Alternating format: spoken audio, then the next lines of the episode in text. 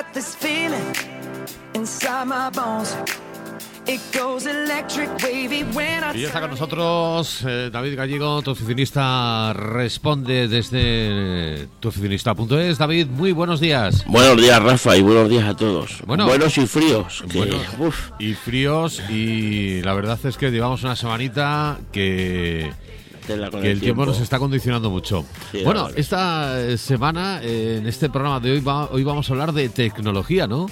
Pues sí, vamos a retomar un poco el, el episodio que hicimos antes de antes de las fiestas, donde hablábamos un poco de los móviles, por- porque comentábamos que alguna vez nos preguntan, sobre todo compañeros y demás de las empresas donde trabajamos, que oye, ¿qué, qué ordenador me hace falta? O que voy a montar un proyecto de algo de una página web o de algo de otro tipo también.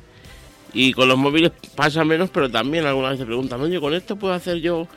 Y bueno, vamos a intentar hablar un poco pues de lo más básico, a ver si podemos dar un poco de luz al tema este de los móviles y de lo que realmente hace falta.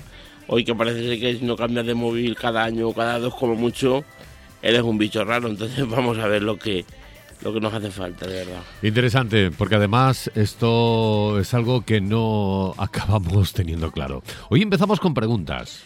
Pues sí, empezamos con una pregunta que nos llegó a través de Facebook y nos dice Marcos que a través de eh, a partir de cuántos beneficios debería considerar el hacerse una, una SL. Bueno, por hacerle un poco de, digamos, una respuesta un poco básica, porque claro, para, para saber cuándo tú como autónomo tienes que convertirte en SL, eh, tendrías que tomar en cuenta más, más variables o no sé, pero la variable principal por la que yo creo además, bueno, yo ya le he contestado evidentemente y, sé que él se refería a través de, que, de cuántos ingresos y demás por el tipo del, del IRPF que tienen los autónomos. Los autónomos, según los beneficios, tributan un IRPF y otro, mientras que las sociedades no, las sociedades pagan su impuesto de sociedades, que es el 25%, y, y es ese importe, es ese porcentaje, ganen un importe o ganen otro, ¿vale?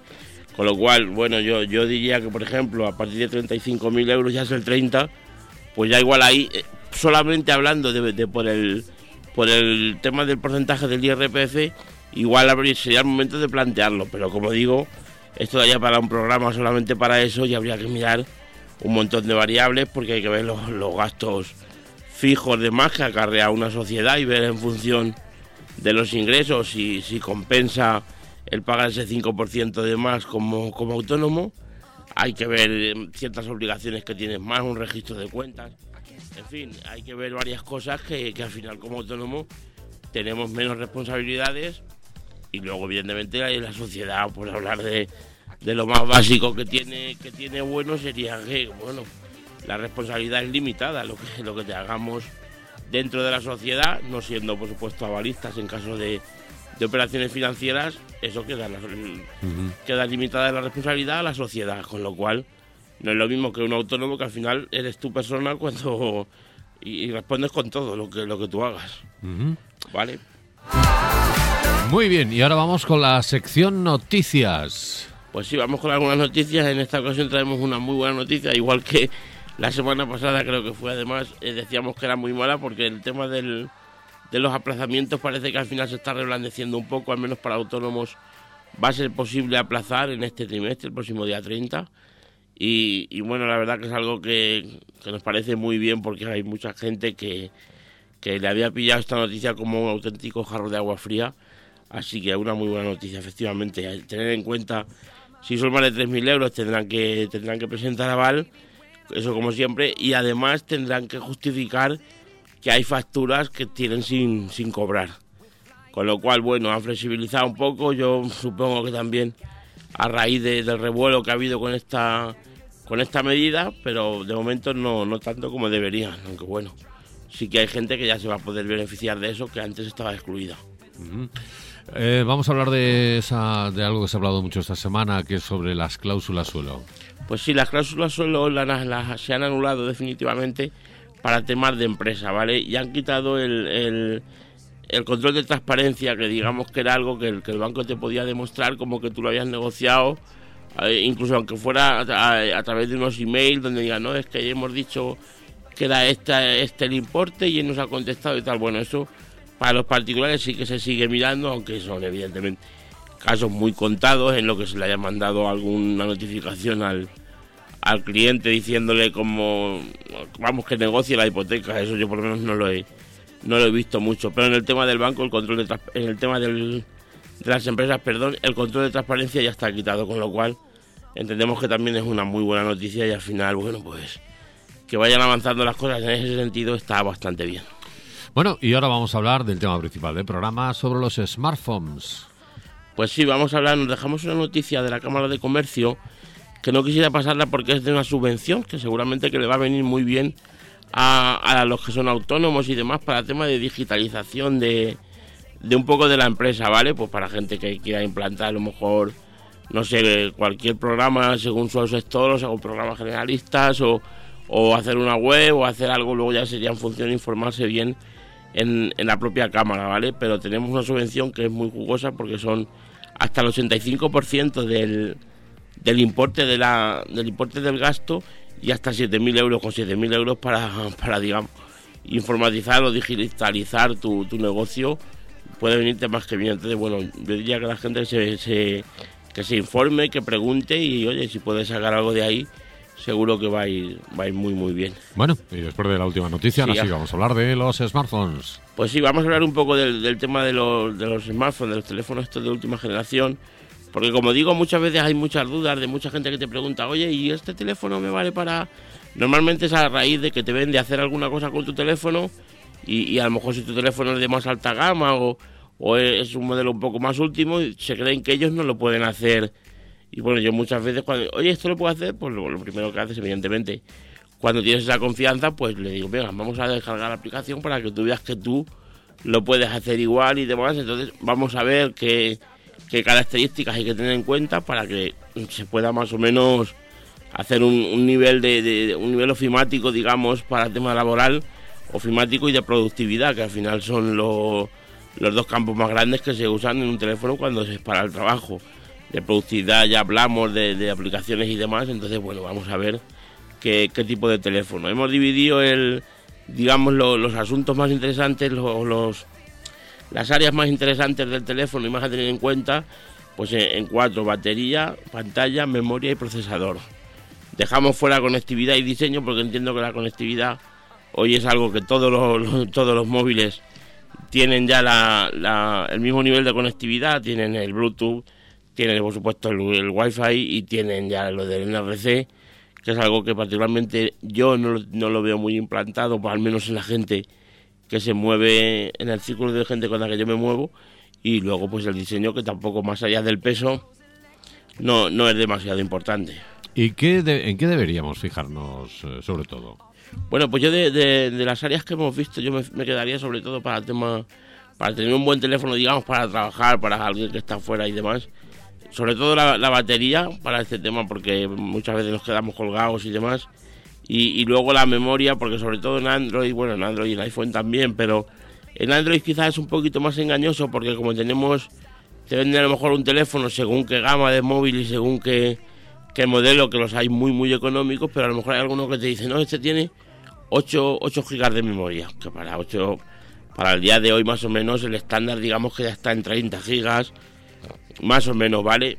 Pero a lo mejor te dicen, no, este tiene 8, pero con la tarjeta de memoria puedes ampliarlo hasta lo que quieras, ¿vale? Esto, esto es verdad, pero es una verdad un poco a medias, porque hay aplicaciones que en Android no puedes, no puedes, digamos que no puedes instalar en la memoria externa que tú lo metes con la SD. Con lo cual, yo, bueno, ahora no soy usuario de Android, pero cuando lo era, el, mayor, los mayores problemas que yo tenía era eso, que instalabas una aplicación, te hablo hace ya tiempo, Evidentemente te hablo de un HTC de Sire, que era un teléfono de los primeros prácticamente que salieron de, este tipo en Android, ¿vale? Y te decía, no, esto ya no lo puedes instalar porque no tienes memoria.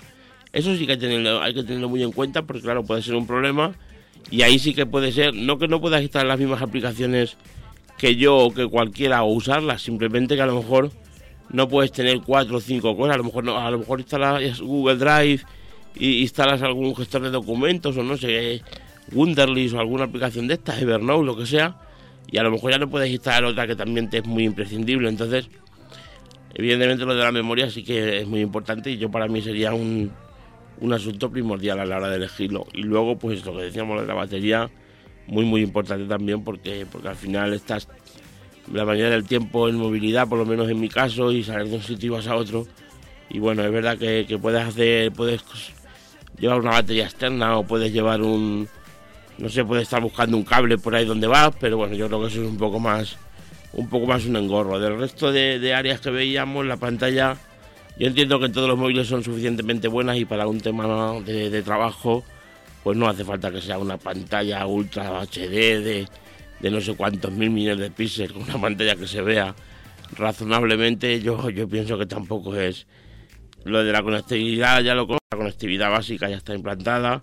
Y, luego el procesador, bueno, pues es muy importante evidentemente, pero yo creo que hoy es que cualquier teléfono, no voy a decir ninguna marca, pero cualquier teléfono que sea de marca, de marca más mala, por decirlo entre comillas, ya va a tener un procesador suficientemente bueno para mover todo tipo de aplicaciones. Ya te digo que yo muchas veces cuando me preguntan esto, me ha pasado incluso con, con teléfonos que son muy muy viejos de estos el típico Samsung este pequeñito que hay que yo creo que ese era ha sido el teléfono más, promo, más promocionado al menos el que, de los que yo más veo que están blancos están verdes y demás.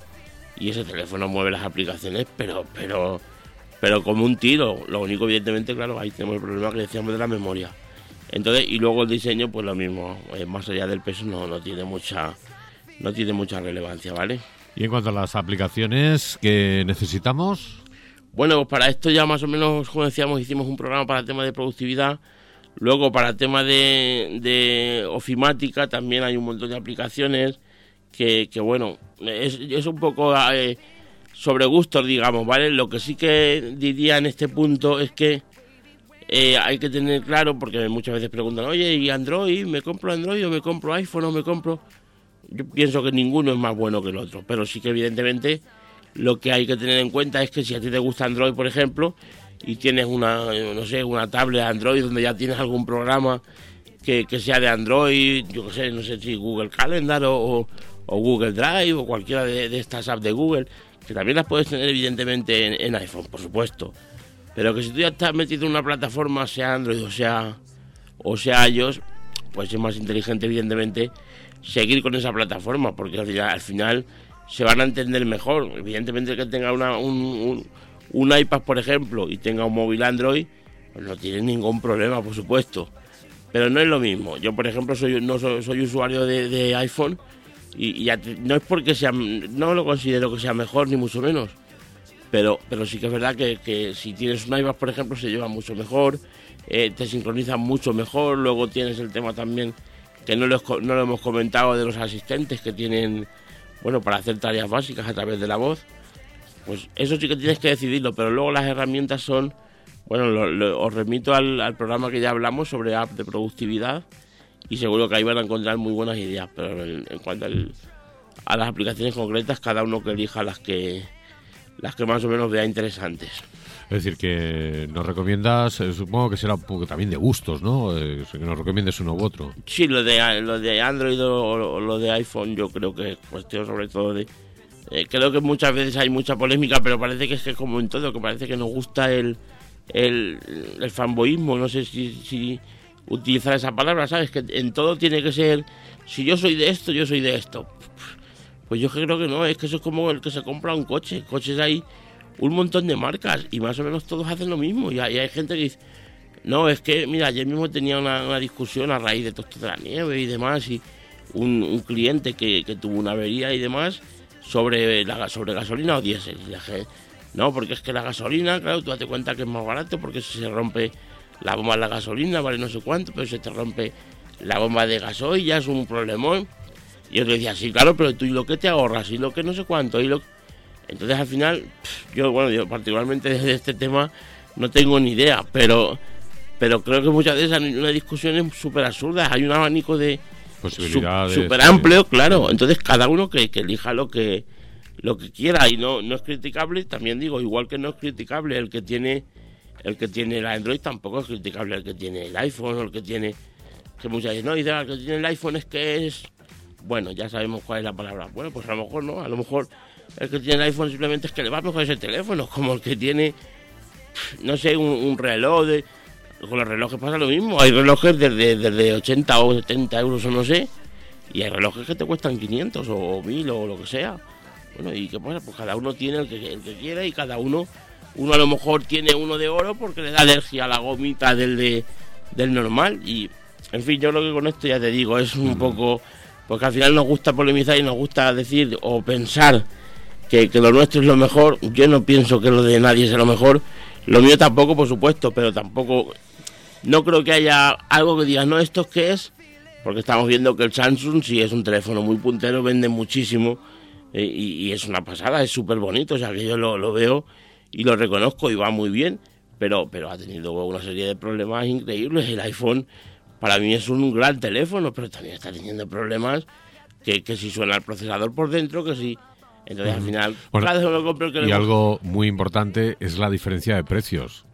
Sí, no, pero bueno, entre por ejemplo el iPhone 7 y, y el y el Galaxy S7 Edge este que tiene los piquitos ya redondeados, pues más o menos el precio es, es parecido. Lo que pasa es que claro, la gente dice, no, es que Android hay muchos más, claro, evidentemente, porque Android, tú tienes un teléfono Android de, de, de 100 euros y el, el que se va al iPhone o se gasta 800 o, o, o- o- o no se puede comprar uno. Entonces, claro, evidentemente eh, es una diferencia grande, pero en el mismo nivel de, de, de precios, yo, bueno, no he probado tampoco muy a fondo un Android, pero creo que no debe haber mucho mucha diferencia, ¿sabes? Yo me, me ha pasado también con gente que, que utiliza que utiliza Mac y, y, bueno, yo lo veo, por ejemplo, eh, el Mac, lo, lo fluido que va, lo, lo fácil que, que haces todo, que coges un PDF y desde el propio ordenador lo coges, lo puedes firmar incluso con una firma al aire y, y- y mandas ese PDF ya firmado. Y, y yo también uso Windows y tú cuando lo haces eso en Windows tienes que imprimir ese PDF, firmarlo físicamente y volver a escanearlo. Bueno, pues no, no es a lo mejor mucho, pero a lo mejor son 5 o 10 minutos que estás perdiendo.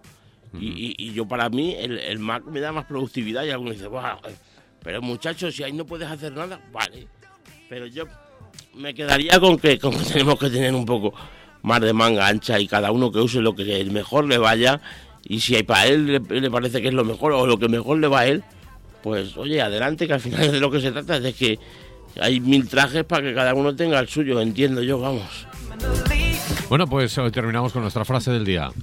Pues sí, os traigo una frase que dice que como no sabían que era imposible, lo hicieron. Y es verdad que muchas veces la- la- nosotros mismos nos ponemos los límites y los límites están en nuestra cabeza, esto no va a ser, esto no tal, y algunas veces hay algo que no, no, no te pones ese límite o no piensas que tal y de repente cuando lo haces dices, espera, pues ha sido más difícil de lo que... Pero el no, el no pensarlo como muchas veces los niños que hacen las cosas que dices tú, pero bueno, ¿cómo están haciendo? Porque no lo piensan, porque lo hace y punto. Entonces, bueno, quedémonos con eso hoy. Muchas gracias, David. Hasta la próxima semana. Gracias a ti, Rafa. Buenos días a todos.